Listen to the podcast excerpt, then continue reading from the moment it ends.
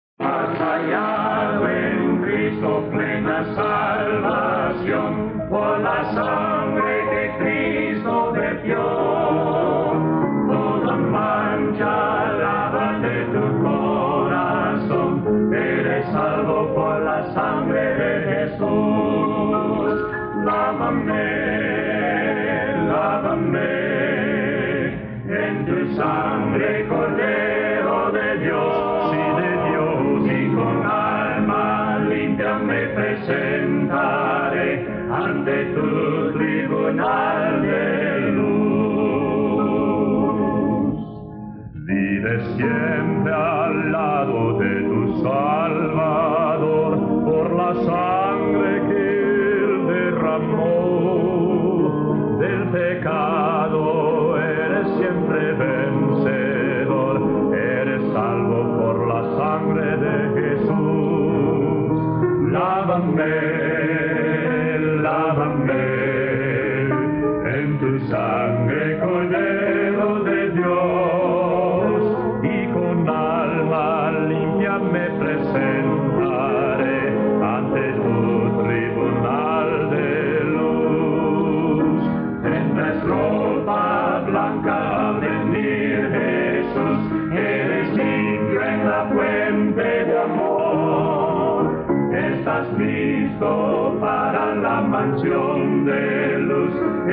salvo por la sangre de Jesús. Lávame, lávame en tu sangre, Cordero